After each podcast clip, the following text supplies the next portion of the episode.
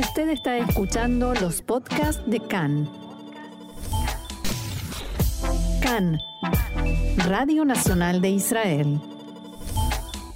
Seguimos aquí en CAN en español, Radio Reca, Radio Nacional de Israel. Vamos a hablar ahora de educación. Entre el 23 y el 27 de octubre tendrá lugar en Israel la Semana EdTech Internacional, organizada por la empresa Matag y Mindset de Tecnologías Educativas, que es el cuarto congreso en tamaño en el mundo entero. En ese marco tendrá lugar una convención anual bajo el título Diseñando el Futuro. Y este año el título de la convención de especialistas en diferentes áreas será El futuro de la educación en el contexto del tiempo y el espacio. Para que nos cuente sobre este Congreso y explicarnos los interrogantes que plantea la educación en nuestro tiempo tecnológico y de post-COVID, estamos en línea con la doctora Cecilia Weissman, que es vicedirectora general de investigación y desarrollo de la empresa Mindset. Cecilia, muy bienvenida acá en Español. Marcelo Kisilevsky te saluda. ¿Cómo estás? Muy bien, un placer y un honor estar aquí con vosotros y hablar de este eh, congreso que en realidad me parece muy importante para Israel y para el mundo. Eh, yo estoy de acuerdo con eso. Eh, contanos en principio qué es este congreso, quién lo organiza, quiénes van a participar. Muy bien, este congreso empezamos hace exactamente 11 años, en una época donde todo el mundo, no importa países ricos o pobres, todo el mundo estaba en plena crisis educativa, porque el mundo de la tecnología pasaba por una revolución muy rápida y se, todas las industrias se desarrollaban tecnológicamente de una manera muy, muy, muy rápida y educación quedó, vamos a decir, detrás. Entonces, todas las empresas que eh, desarrollan soluciones, programas eh, educativos, se quedaron un poco eh, preocupadas. Entonces, en Israel, la mayor empresa de educación tecnológica se llama Matar.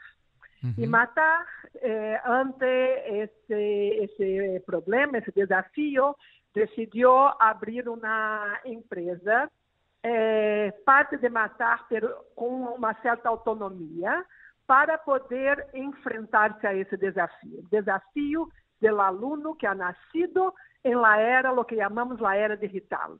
Não quer dizer que esse aluno tenha que estar todo o tempo no mundo digital, mas é um aluno que nasce no mundo onde há telefones inteligentes, onde há uma pantalla delante dele em todos os momentos. Então, como eh, lidamos com esse desafio. Então, se criou Mindset, uhum. eh, que é a empresa onde eu sou vice-presidente, e durante 11 anos eh, nós outros desenvolvemos distintos programas para enfrentarmos a isso. E um deles é o que chamamos há 11 anos Shaping the Future. Uhum. Eh, o que creíamos é, é que não, eh, nos adelanta muito solo criar novos programas, novas soluções, é, novos produtos. Temos que também cambiar a mentalidade da gente para poder é, ajudar a cambiar o sistema educativo. Então, Shaping the Future, o Congresso nasce de aí. É um intento de chamar a atenção a todas as pessoas que têm algo que ver com educação, desde o professor, o aluno, até o político, o que o diretor, eh, claro. a eles: mira, uhum. mirar aqui, ver o que está passando no mundo e vamos a ver juntos como podemos trazer isso para influenciar os sistemas educativos. Então, esse congresso nasce há 11 anos e por isso o título Shaping the Future. Diseñando el eh, futuro. ¿Y vienen, vienen especialistas de qué áreas y de dónde? ¿Vienen de todo el mundo o solamente israelíes? No, no, no, viene de todo el mundo. Que una cosa que Mindset también hizo desde el primer día de su vida fue conectarse con todo el mundo. El mundo hoy es un mundo conectado. Hoy en día Internet y todas las máquinas inteligentes nos permiten estar en contacto con todo el mundo. Entonces nosotros creemos que eso también tiene que afectar significativamente la educación. ¿Cómo está Israel en ese marco internacional en materia de avances en eh, actualizar el sistema educativo y la forma de educar? É, Israel é um país tremendamente conectado, é surpreendentemente uhum. bem conectado com o mundo. É um país muito aberto a, a a, a, colaborar, a criar acordos com, com todo o mundo. E a ventaja nossa é que, como é o segundo país no mundo em inovação tecnológica, también es muy fácil atraer, invitar gente para venir a Israel. Sí, la pregunta, Cecilia, es si Israel en materia de, tecnología, ya sabemos que Israel enseña o aporta al mundo. La pregunta es si en innovación educativa eso también es así o Israel es un país más que aprende del resto del mundo en esta área. No, Israel eh, innova en esta área, aprende en esta área, mas también innova en esta área. É, exatamente, nós outros abrimos, por exemplo, em el Megas, um, um hub de educação tecnológica. A ventaja em Israel é exatamente o mundo do startup. Hoje em dia, em todo o mundo, o que está eh, modernizando a educação são os startups. Uhum. então, parte do nosso trabalho é tentar atrair o mundo do startup em Israel, que é muito avançado, a educação. Então, contestar a tua pergunta, eh, em nenhuma parte do mundo a educação hoje em dia está avançada. Educação, eh, educação, sigue sendo a indústria eh, obsoleta no mundo. Mas não importa se você estás em Finlândia, Estados Unidos, Nigéria, não importa. Em todo o mundo é assim. Então, dentro, vamos dizer, comparado com o resto do mundo, Israel camina bem.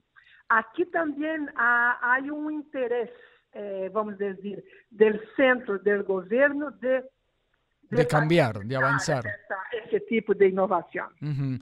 eh, para entrar en alguno de los temas y de los interrogantes que trata el Congreso, por ejemplo, ¿cómo se enseña o cómo se estudia en una escuela sin paredes? ¿Qué es esto okay. de la escuela sin paredes? Ok, eh, el título ese hemos dado, eh, el título del Congreso es exactamente Educación eh, en un mundo donde no hay fronteras de tiempo y espacio. Por eso hablamos del Colegio Sin Paredes.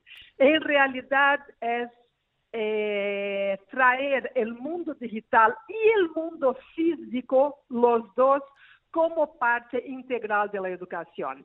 Hasta 2019, eh, organizações como a minha intentava influenciar positivamente a educação, dizendo, mira, mirar o mundo digital, que há muitas vantagens, mas era muito difícil, havia muita, muita reação, não, os niños já têm demasiado eh, computadores, não hace falta. E 2020, com todas as barbaridades de Covid, toda a tragédia que ha traído, para a educação ha traído uma ventaja. A gente se ha dado conta que a educação está obsoleta. Todos os sistemas educativos do mundo não estavam preparados para enfrentar o que passou em 2020 e 2021. Então, uhum. isso nos ha dado uma oportunidade única em la história de dizer ao mundo: mira, tenéis que adelantar la innovación, pero por otro lado, una maravilla que pasó es que también entendimos la importancia del físico, la importancia del encuentro social para los chicos, la importancia lo que se llama el encuentro presencial, la, la, clase presencial, no por online. Exactamente, exactamente. Entonces, eh, 2020 y 2021 fueron muy, muy, muy importantes para la educación porque el mundo entendió la ventaja del digital, pero también entendió la ventaja del presencial. Entonces, el Congreso nuestro, ese es el tema de que vamos a hablar. ¿Cómo podemos ahora construir una educación sin paredes en el sentido que no vamos a estar limitados ni al mundo físico ni al mundo eh, digital. Vamos a intentar integrar lo que cada uno trae de beneficio al alumno. Es también romper de una vez por todas el tema, el formato de la clase frontal, cómo, cómo interactúa este alumno que puede aprender solo de las pantallas con el docente en este caso. Exatamente, exatamente. Es intentar entender los dos. Porque una cosa, por ejemplo, que a mí personalmente me molesta mucho es esa reação de los padres. Há, há demasiadas pantallas na classe. Por outro lado, tu vas a los parques e vê todos os padres mirando ao teléfono eh, claro. celular com o niño delante. Então, o que estamos dizendo é não.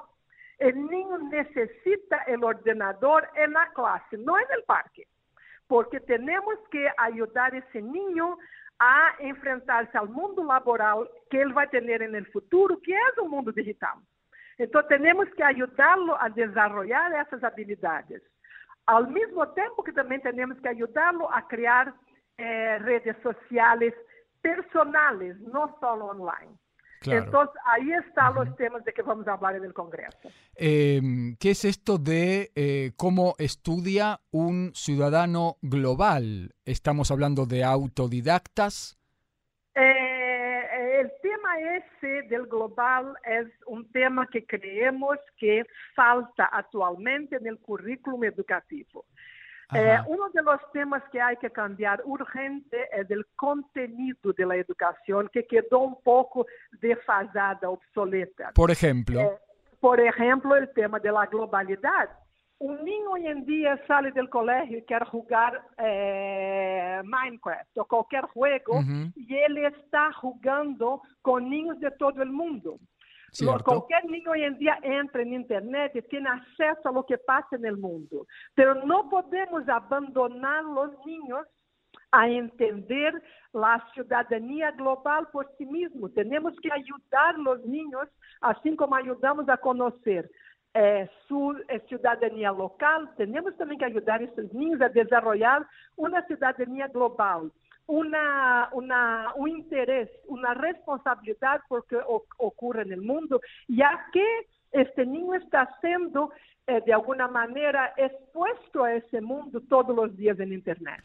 Pero eso no se hace un poquito eh, mm, cuando se habla de la, el calentamiento global y se Trata de todos esses né, temas, exatamente, uhum. todos esses temas, de alguma maneira, trazer para a educação do dia a dia temas que os niños veem na internet, mas que ainda não estão bem enfocados no conteúdo en el contenido de las clases. Y meter también internacional do tipo de, e guerras que ocorrem no mundo. exatamente. Diversidade por exemplo. Uma das expertas que vem é uma das maiores expertas no mundo, em como a tecnologia está afetando a diversidade eh, em todo o mundo, o que uhum. passa que um ninho eh, em Nigéria, como ele absorve essa tecnologia, ou um ninho em Finlândia, ou um ninho em Japão. Claro. Porque quando eh, nossos alunos entram na internet, estão em contato com esses ninhos. Então, todos esses temas temos que trazer para nosso eh, conteúdo educativo. ¿Qué es esto de eh, si es que TikTok otorga o extiende una cédula o un documento de identidad. ¿Qué es esto de TikTok y la identidad? Yo confieso que soy bastante analfabeto en el tema TikTok, así que si me podés ayudar un poco a entender esto, te voy a eh, agradecer. ok, el tema de la, de la identidad es un tema para nosotros eh, crucial de abordar en cualquier congreso educativo é, principalmente depois de da crise de 2019-2020. É, antigamente, quando um ninho saía de casa e ia a um colégio físico, é, uhum. em persona, de alguma maneira sua identidade como aluno era muito clara.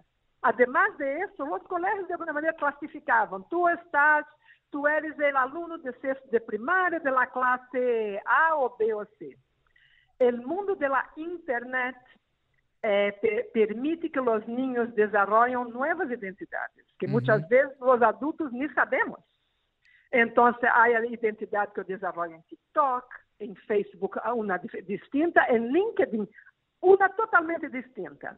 Se habla de que una... eh, Facebook es eh, la de los eh, más adultos, que Instagram es el mundo donde están todos felices y así, etcétera. Sí, ¿no? Exactamente, exactamente. Entonces, en cada una de esas eh, social networks, tu, de alguma maneira, é, construye uma identidade distinta.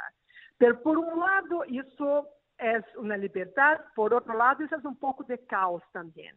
Como isso está afetando a identidade, a percepção que uno tem de si mesmo? Se tu añades a isso o mundo virtual, eu não sei se tu has alguma vez provado o virtual reality, que cambia eh, a, a percepção que tu tienes de tu mesmo. Então, por exemplo, todo mundo que utiliza virtual realities no dia a dia acaba teniendo una percepción distinta de sí mismo. Realidad virtual, estamos hablando de esos juegos con eh, que se ponen eh, como anteojos, como Exactamente. No cualquier juego virtual. No, no, no, no, no, no, no. Es exactamente lo que dijiste tú. Entonces, eso ahora, por ejemplo, Meta de Facebook está eh, metiendo eso de una manera é forte no mercado. Então, sabemos que isso também afeta a percepção que uno tem de uno mesmo. Uhum. Então, esse é o tema de que vamos falar.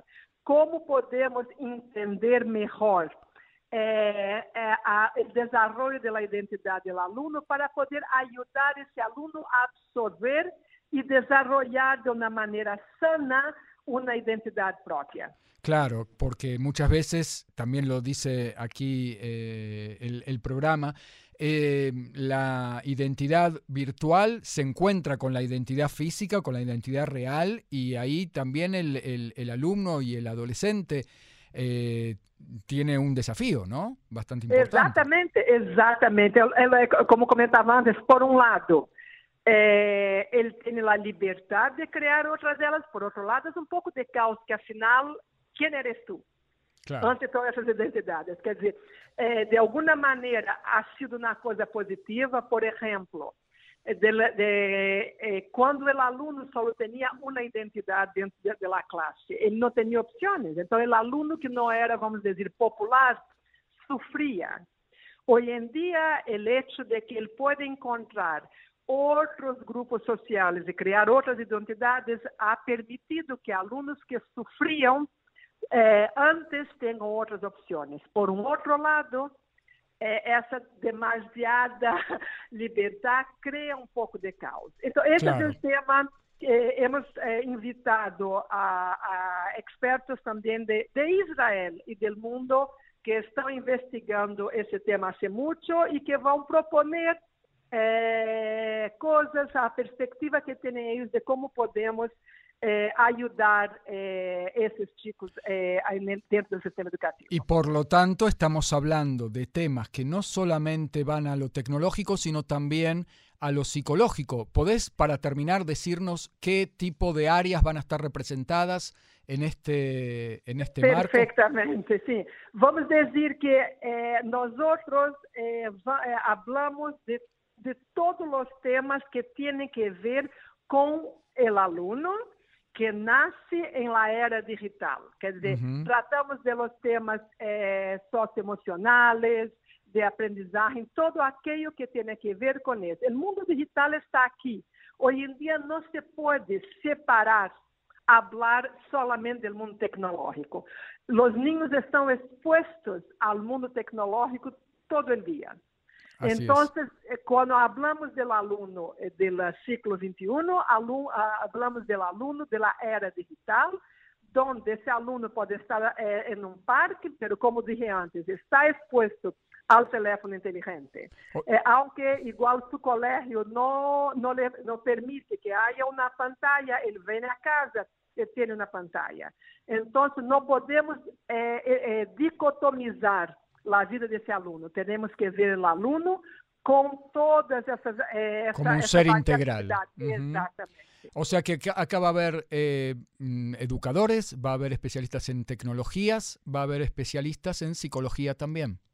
Claro, claro. Uh -huh. eh, en, y especialmente en psicología que lida con el impacto de la tecnología dentro del aprendizaje. Muy bien, muy bien. Eh, doctora Cecilia Weissman, vicedirectora general de investigación y desarrollo de eh, Mindset en el marco de la empresa Mataj de Tecnologías Educativas, eh, sobre el congreso que va a tener lugar entre el 23 y 27 de octubre de en todo Israel. en todo Israel, en varios puntos, ¿no? En Tel Aviv, en en el, el el tema que es público, que todo mundo que está escuchando puede venir, es el martes, eh, el 25 en, la, en Roca, en 101, en Expo Tel Aviv. Expo Tel Aviv, Roca 101, eh, Shaping the Future, a conferencia Shaping the Future. en la conferencia Shaping the Future, Diseñando el Futuro. Muchísimas, muchísimas gracias, Cecilia, Muchísimas gracias a vosotros. por un este placer diálogo enorme. con CAN en español. Muchísimas gracias. Shalom, shalom. Um placer.